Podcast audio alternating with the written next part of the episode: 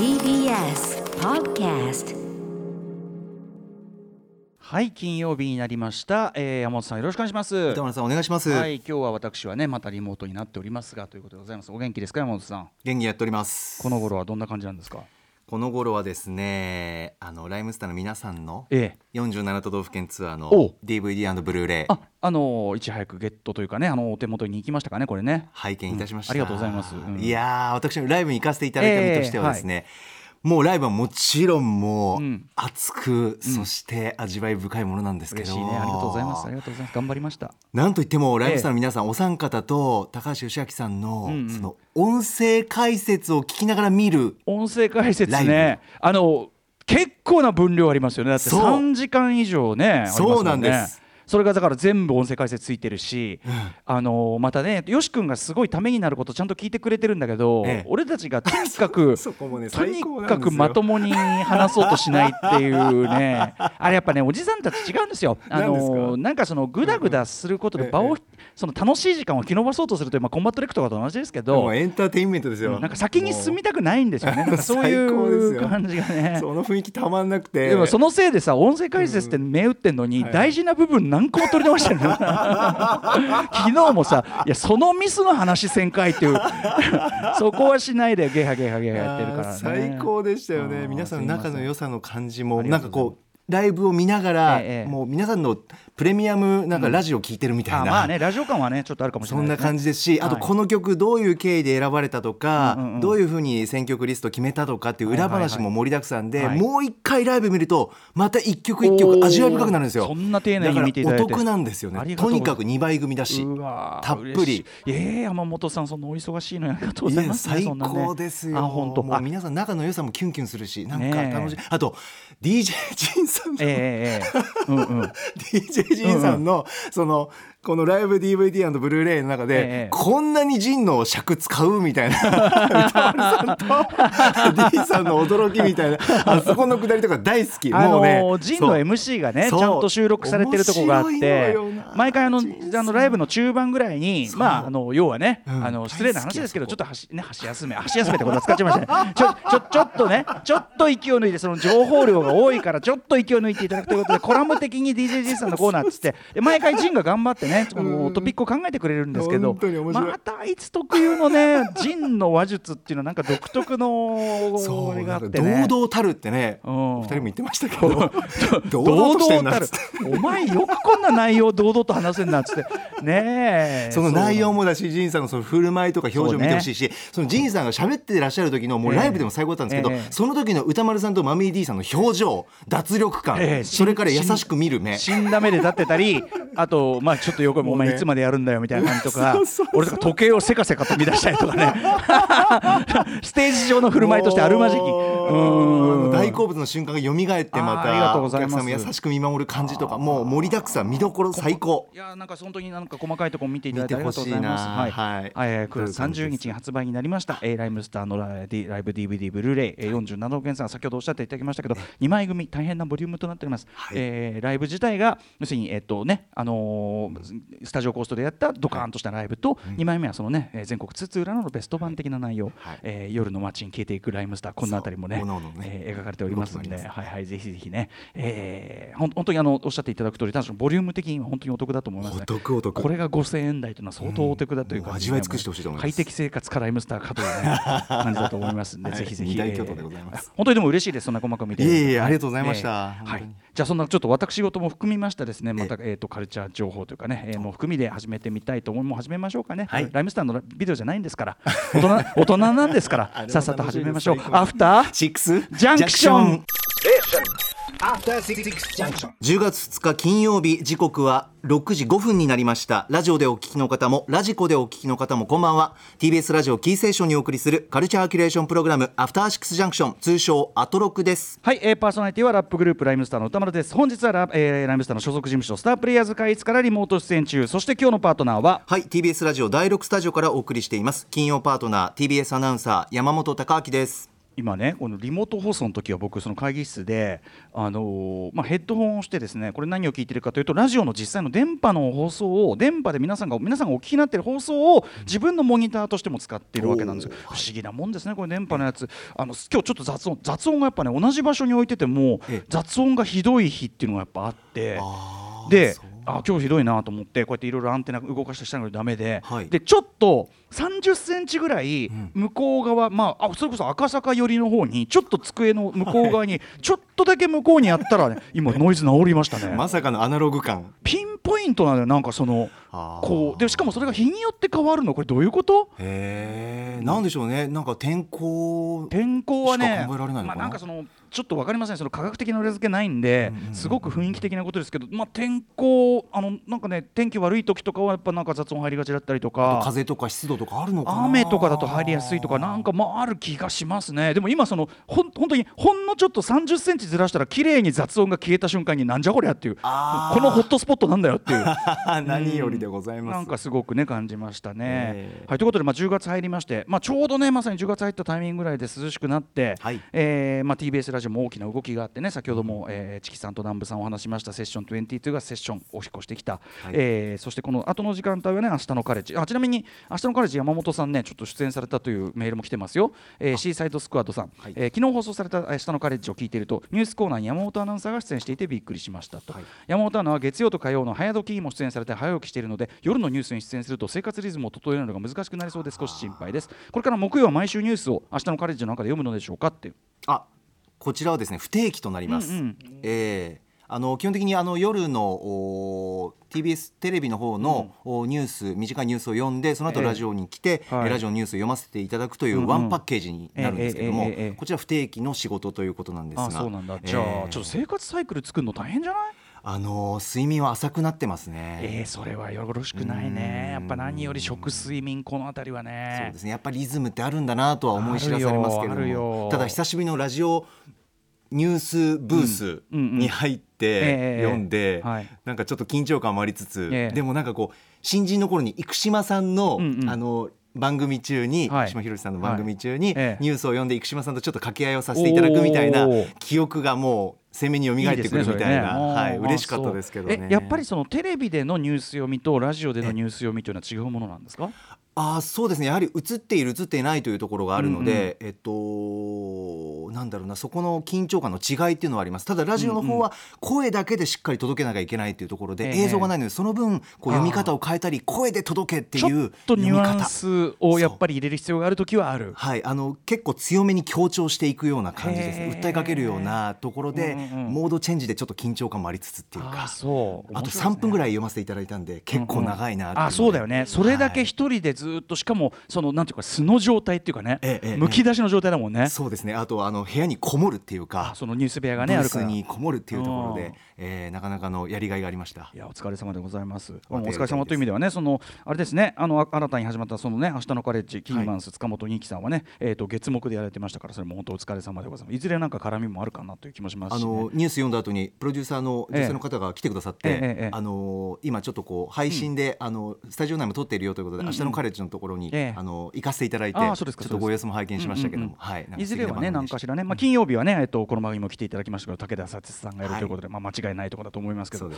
はい、まあ、ということで、TBS の新たなこのね、夫人っていうのも、まあ、なかなかいいんじゃないか。ね。ありがとうございます。えーアクションでね、やられてた工藤勘さんとかがね、えっ、と、この後だ、金曜の夜9時から9時半、えー移ってきたりとか、工藤さんに行ってもしょうがないんですけど、ね、えー番組内のコーナーがまた番組化したやつあるとか。ね。あと、まあ、いろいろこう動きの中で、えー、と例えばジェーン・スーさんとね堀井美香さんのコンビというのがですね、はい。えーこれはポッドキャストオリジナル番組、えージェーン・スーと堀井美香のオーバー・ザ・サンということで毎週金曜日午後5時からの配信版ねポッドキャスト番組として始まりました。あれあのーアートワークは完全にブックスマートね、えーブックスマートを模してやってたりとかね、はい。なかなか、はいなかなか気が利いてやがるみたいなところもあったしね、はい、えーそんな中ですね。じゃあラジオに関連してこちらもじゃあリスナーの方からいただいたカルチャーニュースご紹介しましょう、はい。えーラジオネームうんと大和田返しで感謝だよさん。元大和田返しさん し知らんがなと言わ知らんがなと言わざるを得ない、えー本日発売の日経トレンディ11月号にてすごいラジオ大研究という特集ががっつりと組まれていました、木村拓哉さん伊集院光さんそしてなんなんなんとライムスター歌丸さんのインタビューが掲載されているじゃあありませんか、えー他にもそうそうたる面々と、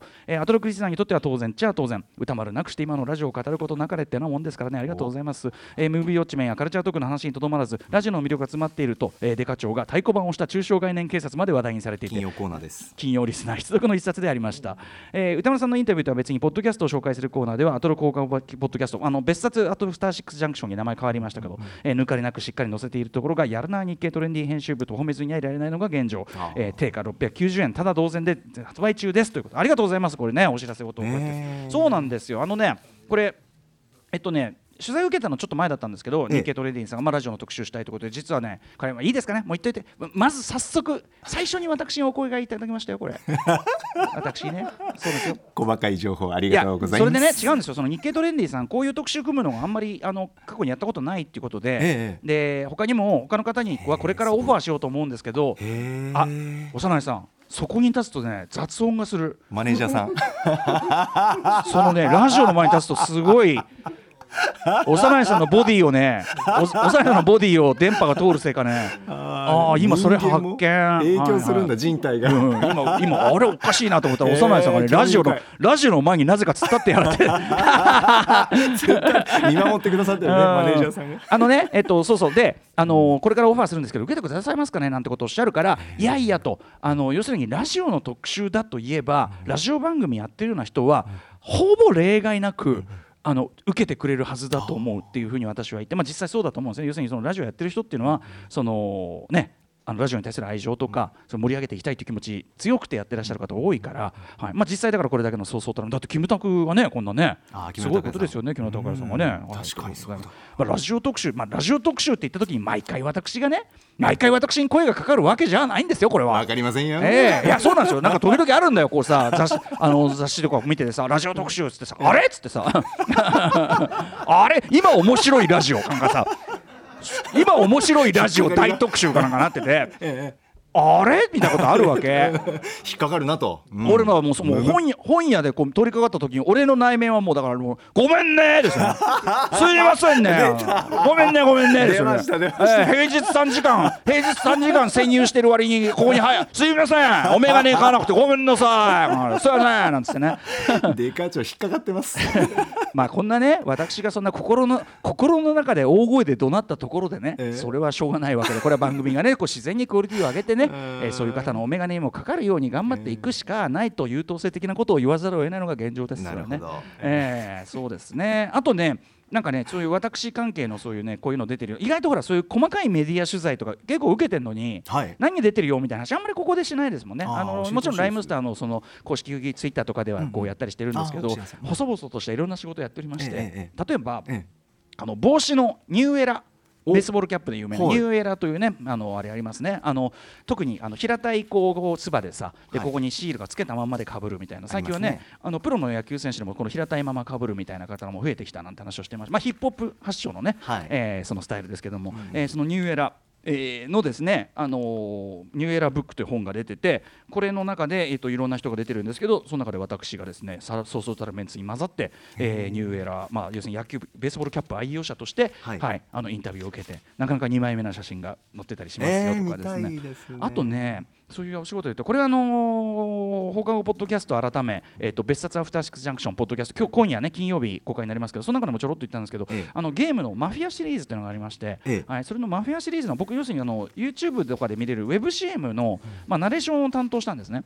で、まあ、お仕事を要するに依頼して。でもまあそのこの依頼を受けたのは一つにはマフィアシリーズもともとファンでみたいなのがあって。あで今もすごい普通にプレイしてあのマフィアシリーズのどこがどう面白いのかみたいな話は今日、えー公開される、えー別冊アフターシックスジャンクションポッドキャストでお聞きいただけるんですけども、あのーこんなのもやってまたウェブ CM でもやったりしてますよ。そこで宣伝のねあれをこう寄せたりしてますよ。そういう細かい仕事してるわけい。ろいろやってるわけない。でもそれでもそれを言ったら山本さんだって、ええレギュラー仕事以外に、ねええ。それこそラジオのそのニュース読みしたりとか、はい。いろんなところにこういるわけでしょだって。まめにちょこちょこちょこちょこですね。最近あれは行ってないんですか？最近一 k さんロケは行ってないんですか？一個 懐かしの。や山本さんといえば一 k さんロケ。懐かしの情報番組ビビット、ええええ ビビットのあビビットの中のあれだったからか。そう,、かそうか。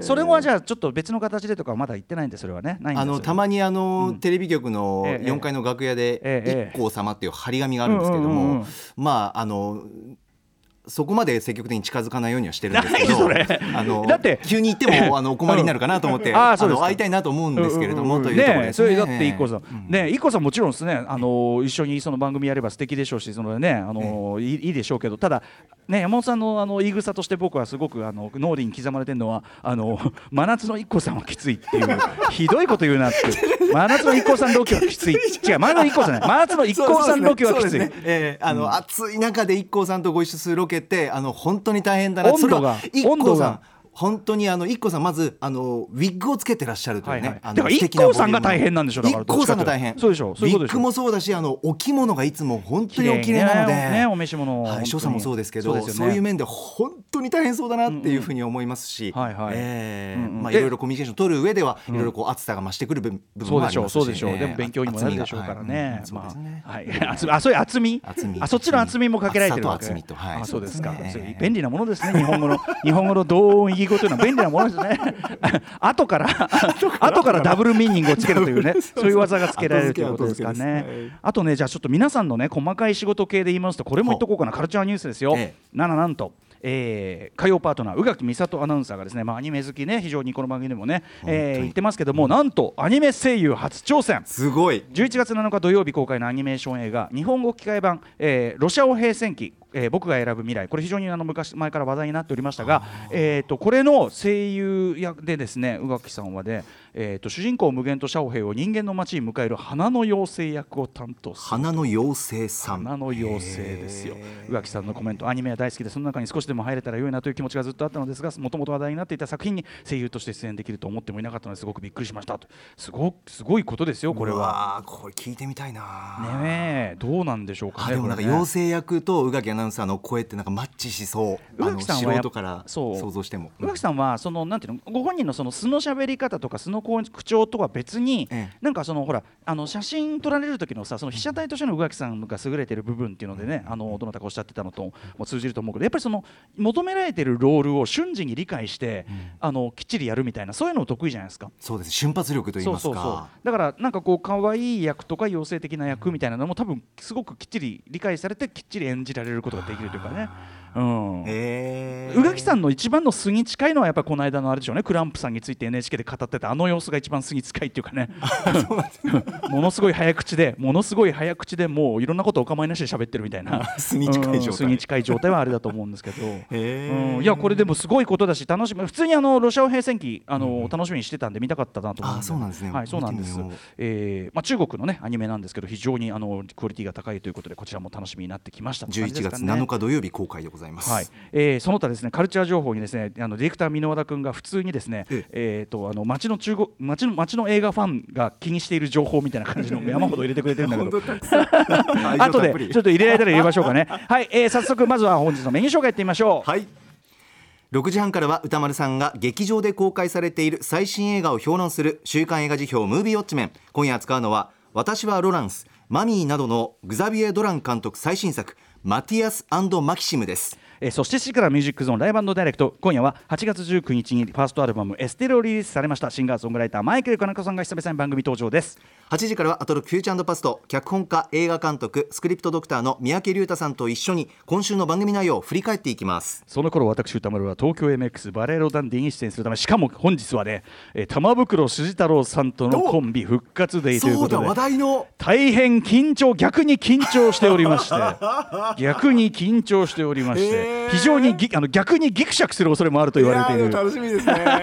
えー移動するためちょっとねこの番組から離脱させていただきます。はい。番組では皆さんからのメッセージいつでもお待ちしております。歌丸アットマーク TBS.CO.JP まで各種 SNS もやっております。皆様フォローお願いします。それではアフターシックスジャンクションい行ってみよう。